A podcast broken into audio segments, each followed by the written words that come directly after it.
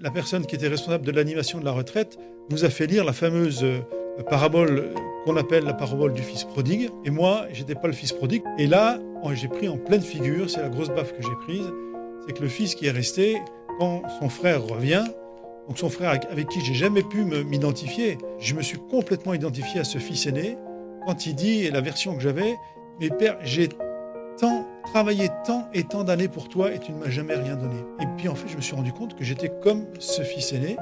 Je travaillais beaucoup, je bossais beaucoup, puis je me plaignais parce que j'avais j'avais rien reçu de mon père.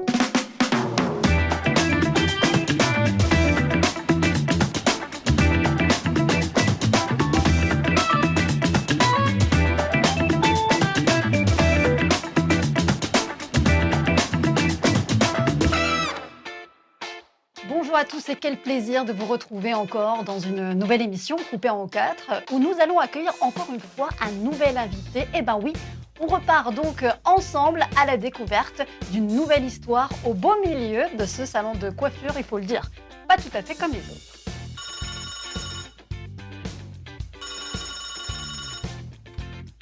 Coiffure coupée en quatre, bonjour. Oui, c'est pour une coupe homme, parfait. C'est à quel nom? Clément. Clément Diedrich. Ok. Eh bien Clément, je vous attends. À tout de suite.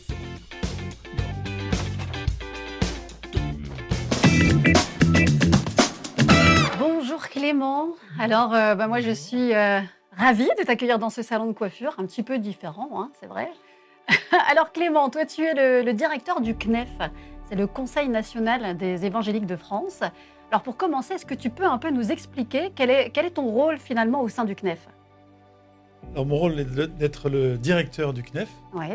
C'est-à-dire que le CNEF, c'est une, une, entité où il y a des, un conseil d'administration avec des représentants des unions d'églises ou des œuvres évangéliques qui donnent la politique du CNEF. Et le directeur, il est chargé de les écouter et puis ensuite de mettre en œuvre, euh, en action, qu'ils ont décidé avec euh, l'équipe que j'ai avec moi. Les projets, en fait. Voilà, des, mm. différents projets. Alors, euh, le projet aussi, c'est vrai, dans cette émission, c'est quand même un petit peu de te couper les cheveux aussi, Clément. Hein parce qu'on va découvrir ton histoire, mais euh, moi, je vais aussi te faire un petit relooking. Alors, d'abord, dis-moi, qu'est-ce que tu aimerais que je fasse avec tes cheveux? Quelle coupe tu aimerais que je te fasse? J'aimerais une coupe, j'aime les, cheveux assez courts, ouais. aussi bien sur les côtés que dessus. Parce que quand ils sont trop longs, j'arrive pas à les, à les, coiffer. Une petite envie de changement ou pas forcément? Ah ben si, euh, oui, pourquoi pas. Pourquoi pas? Ouais, oui. D'accord, donc euh, petite coupe surprise. C'est possible. D'accord. Je te fais confiance. donc ça, pas de problème, je vais m'en occuper. Bon. Autrement, euh, toi, tu, on revient un petit peu à toi et à, à d'où tu viens exactement. Alors toi, tu es clairement né dans une famille chrétienne, oui. et on peut le dire depuis plusieurs générations maintenant. Oui, oui, j'essaie de voir, mais du côté de mes deux parents, je pense qu'on peut arriver facilement à quatre générations de chrétiens de part et d'autre. Donc euh, voilà, c'est. Tu as baigné dedans J'ai baigné dedans depuis tout petit, oui. Mmh. Voilà. Donc toi, en fait, tu as ce sentiment de, de connaître Dieu depuis, depuis tout jeune? Euh, De le connaître, euh, plutôt le sentiment que le message du Christ est un message cohérent et de plein de bonté, et qu'il euh, y a j'ai jamais trouvé autre chose de mieux que ce message-là. Mmh. J'ai fait justement la découverte que ce Dieu que je croyais connaître, je ne le connaissais pas vraiment. voilà. Mais quand même, pour toi, Clément, ce qui est, euh, ce qui finalement a le plus de sens, hein, après tout ça, sur, sur cette terre, c'est avant tout de servir Dieu, mais c'est pas né comme ça assez naturellement. Mais par quelle passion, par quel processus, tout ça, ça s'est fait Eh bien, c'est ce qu'on va découvrir. Tiens, dans la partie coupe de cette émission coupée en quatre. Cette émission coupée en quatre continue avec notre invité Clément Diedrich, euh, directeur du CNEF. Alors Clément, toi tu dis avoir une connaissance de Dieu en prenant euh, ton biberon. Hein? Mais oui. moi la question que, que, je me pose, et peut-être que d'autres personnes se posent, c'est comment euh, la foi de tes parents est devenue une évidence pour toi?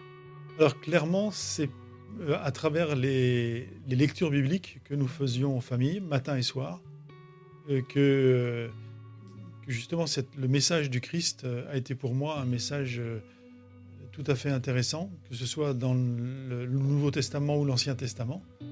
C'est vraiment beaucoup plus par euh, la parole de Dieu que j'ai découverte euh, que par peut-être euh, le témoignage lui-même de mes parents en tant que tel. -hmm.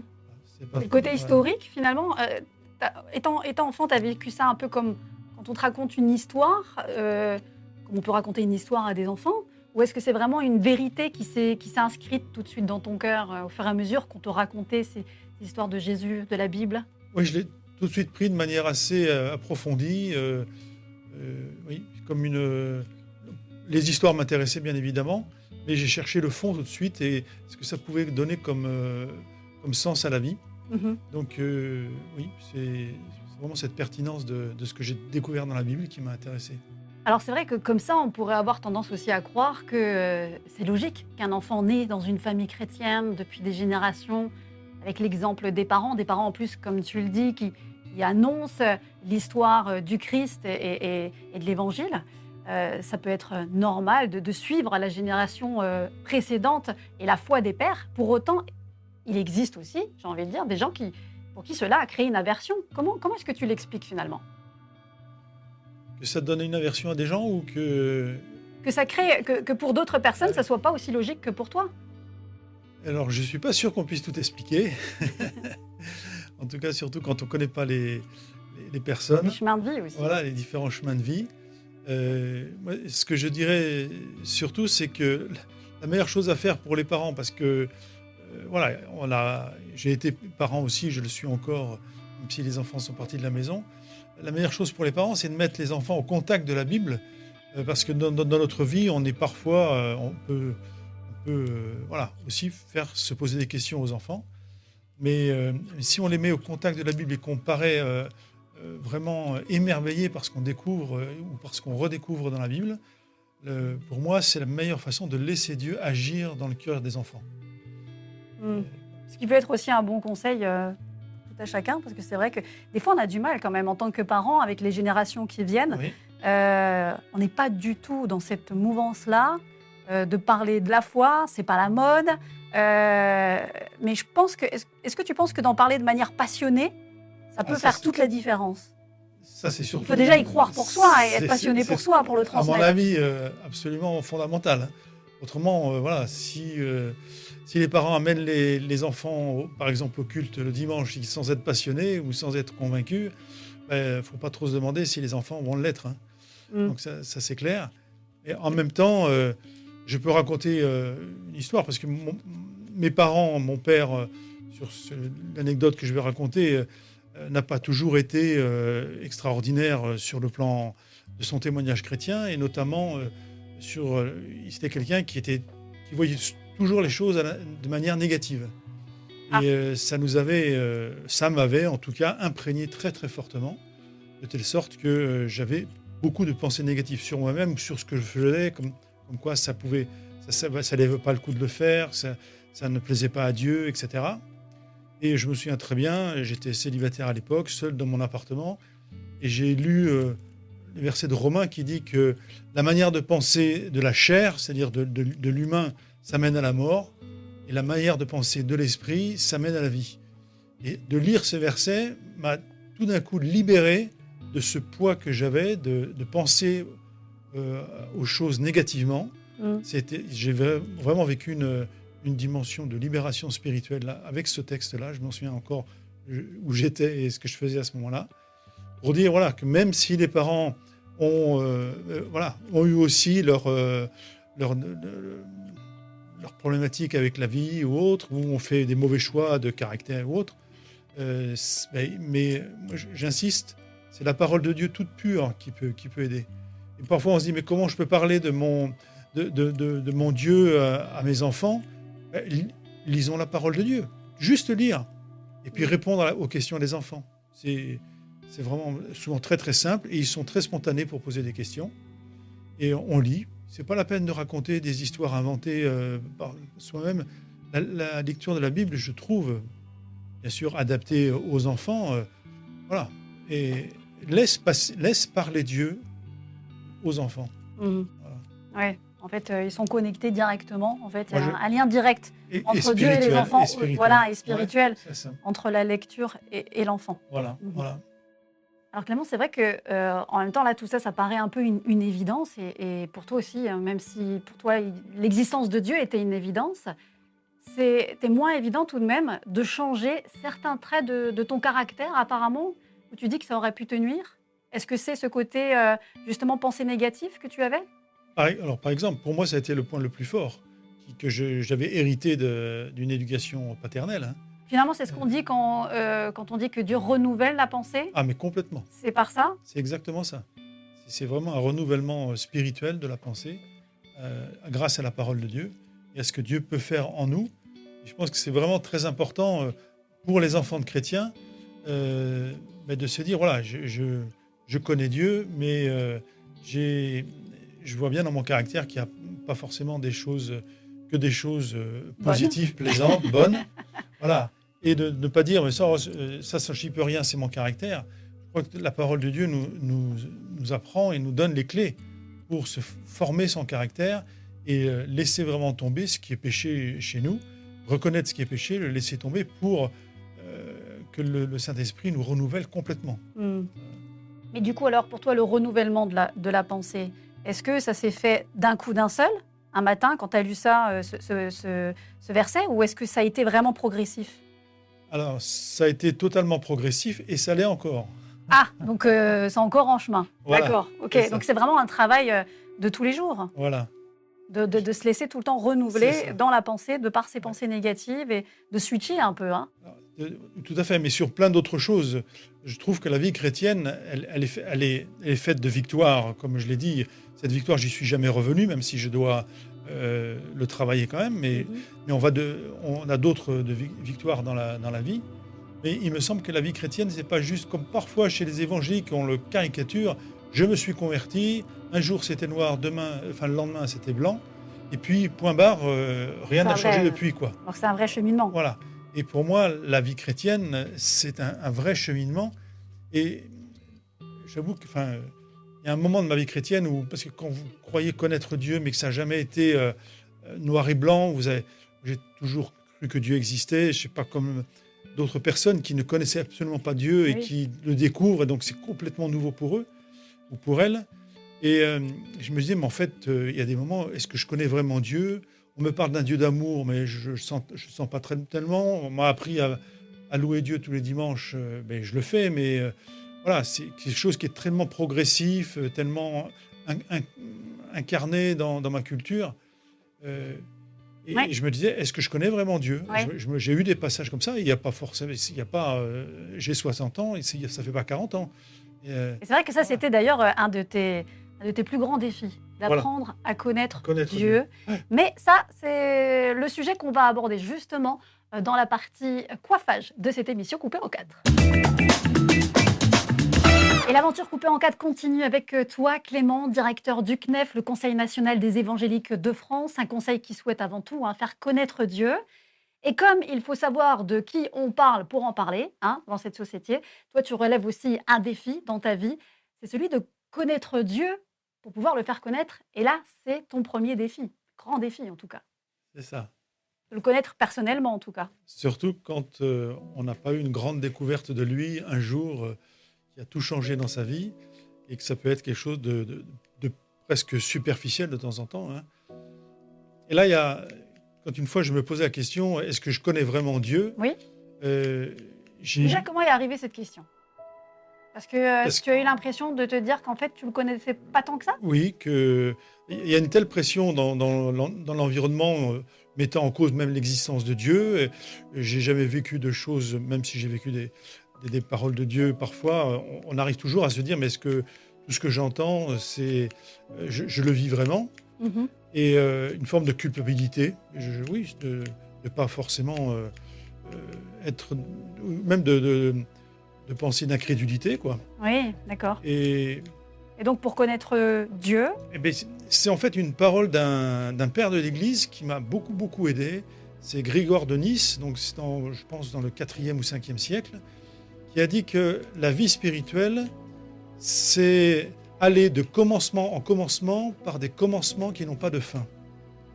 Et cette, cette parole, Attends, tu peux répéter ça C'est aller de commencement Commencement en, en commencement, commencement, avec des commencements qui n'ont par, pas de par fin. des commencements qui n'ont pas de fin. D'accord. Et cette parole était vraiment très éclairante, elle est tombée à point pour moi. Pour me dire, mais en fait, c'est normal que je, que je me pose des questions sur Dieu. C'est juste parce que j'ai envie d'en d'en savoir plus sur lui.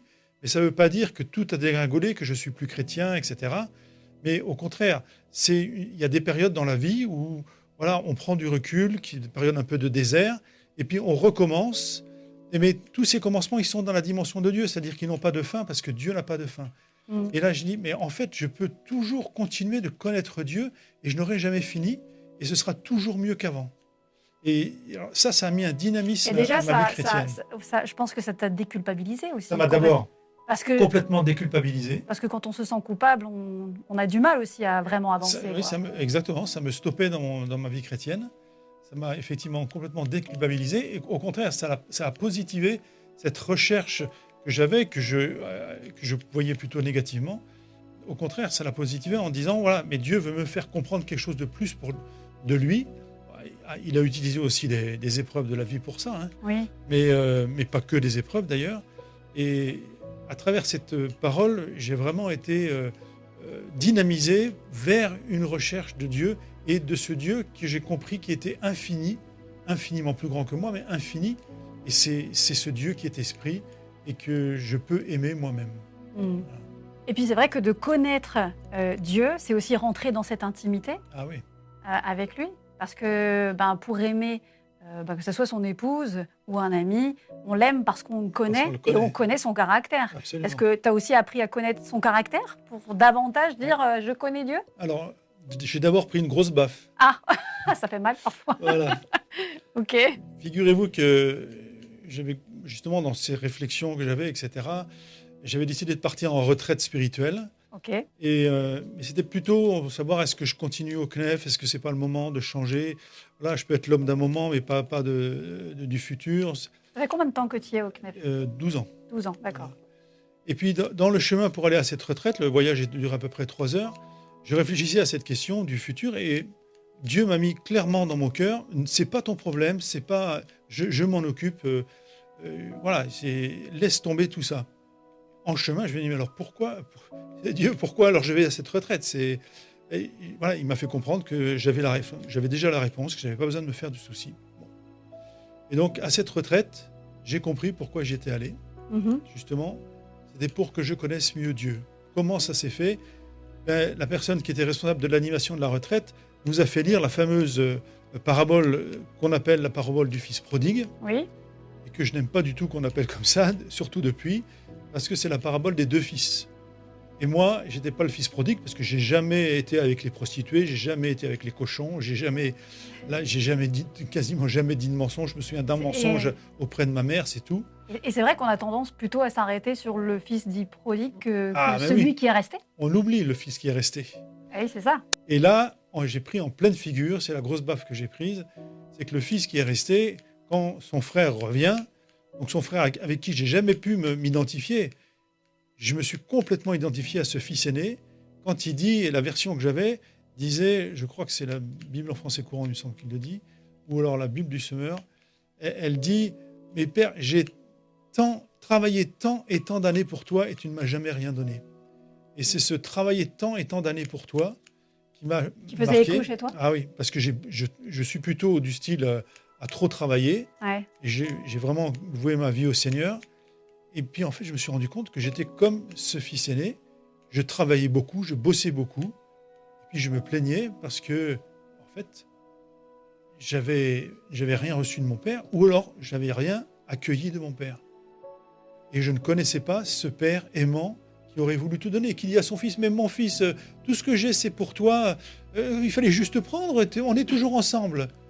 Alors ça, ça m'a vraiment poussé, d'abord donner une baffe. J'ai dit merci Seigneur. Euh, voilà, ça m'a poussé à, profiter de ce père que j'avais, quoi.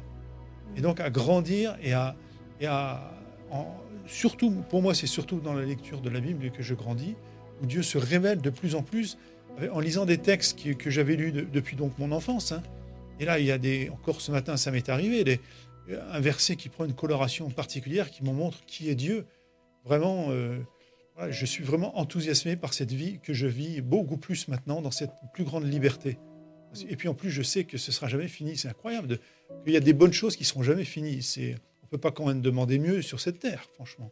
Bah, Il y a aussi Voilà. une citation qui dit que c'est bien triste de se dire qu'on n'a plus rien à apprendre. Ah bah oui. Je pense que ce serait la même chose avec Dieu. Ah, et, voilà. Et si on se dit la même chose avec Dieu, alors qu'il est infini, euh, Mais c'est ça qui est enthousiasmant, c'est vrai, de se Ah dire bah qu'on n'a oui. jamais fini d'apprendre, d'évoluer, de sanctifier nos vies, et puis euh, voilà. exactement. Euh, Et de découvrir cette grandeur de Dieu. quoi. oui, C'est ça qui nous fait, comme tu disais, aimer, mais c'est ça qui nous fait aussi évoluer, nous sanctifier, parce que c'est parce qu'on s'approche de Dieu que on, fait des choix dans nos vies. Ça, ça paraît ensuite, mais complètement ça euh, devient des convictions euh, après. des convictions, et c'est- voilà, ça devient complètement évident. Il Oui. faut faire certaines choses, faire certains choix.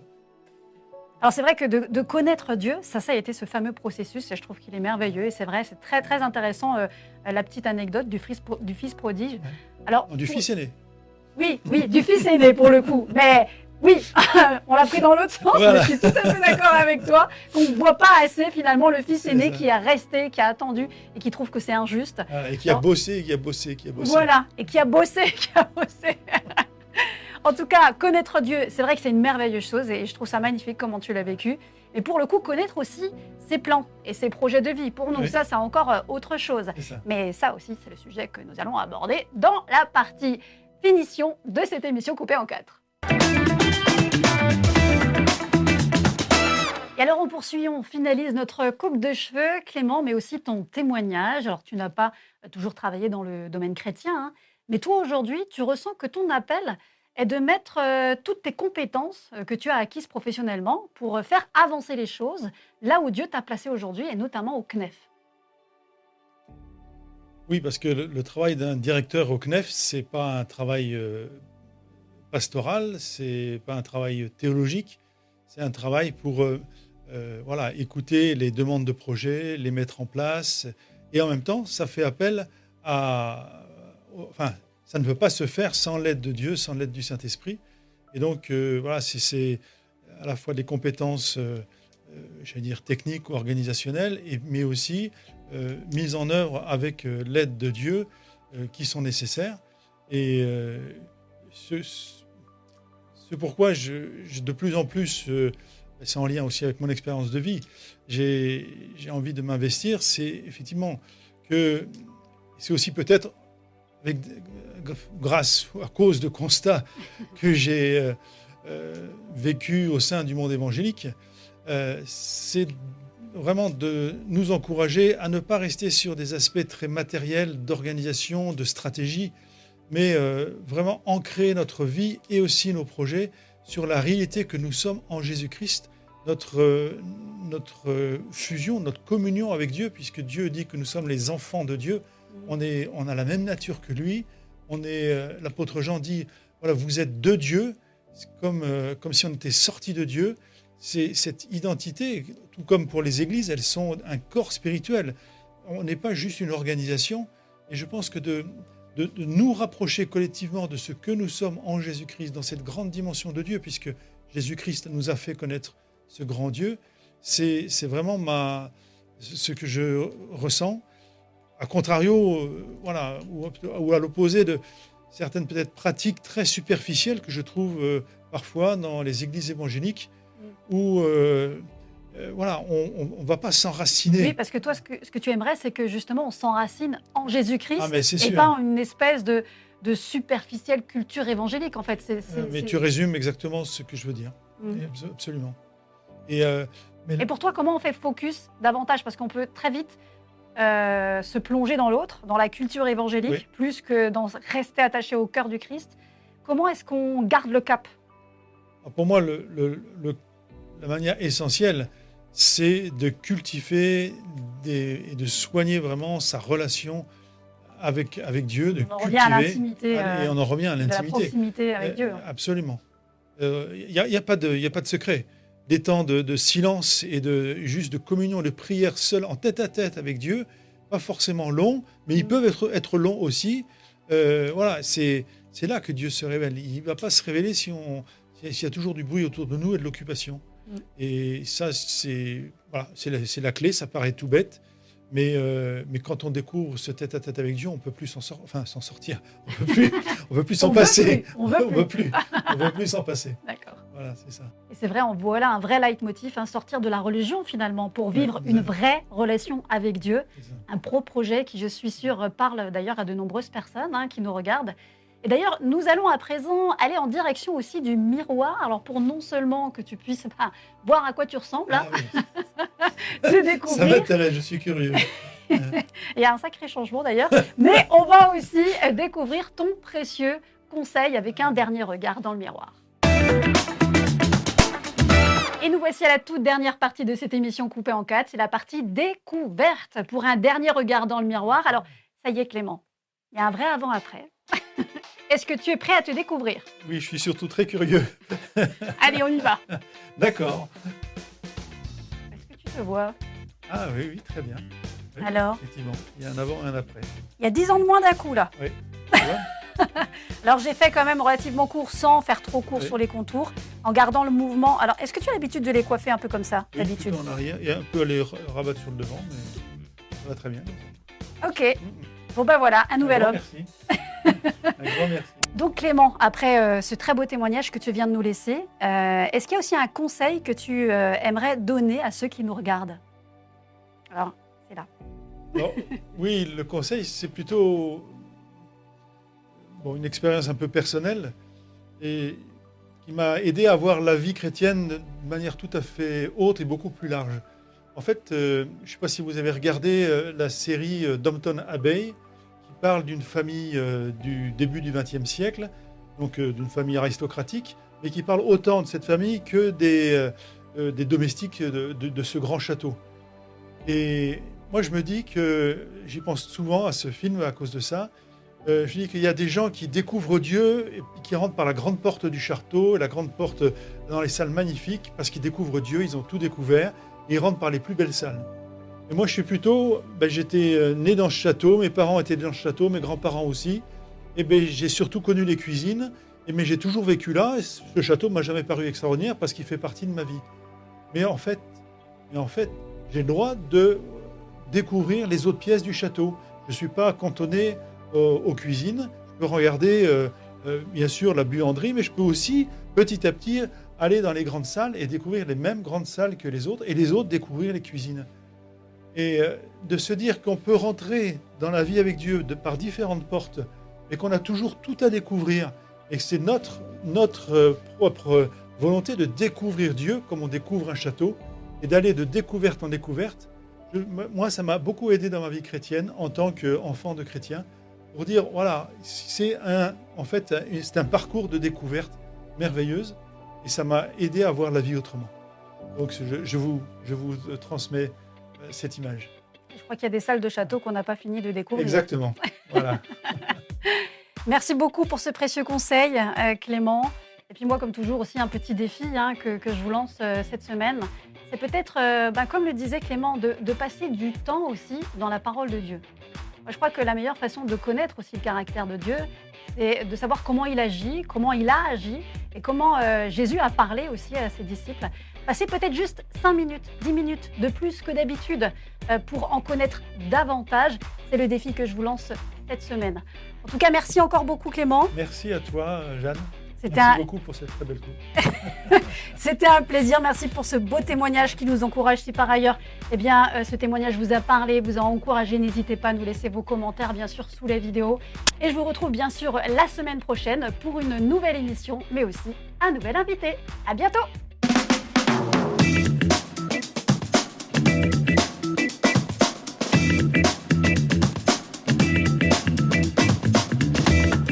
tu es prêt à te découvrir Je suis très curieux surtout. Allez, on y va? On y va? J'ai une question. Ah oui, oui, oui. Je crois que tu l'as posée.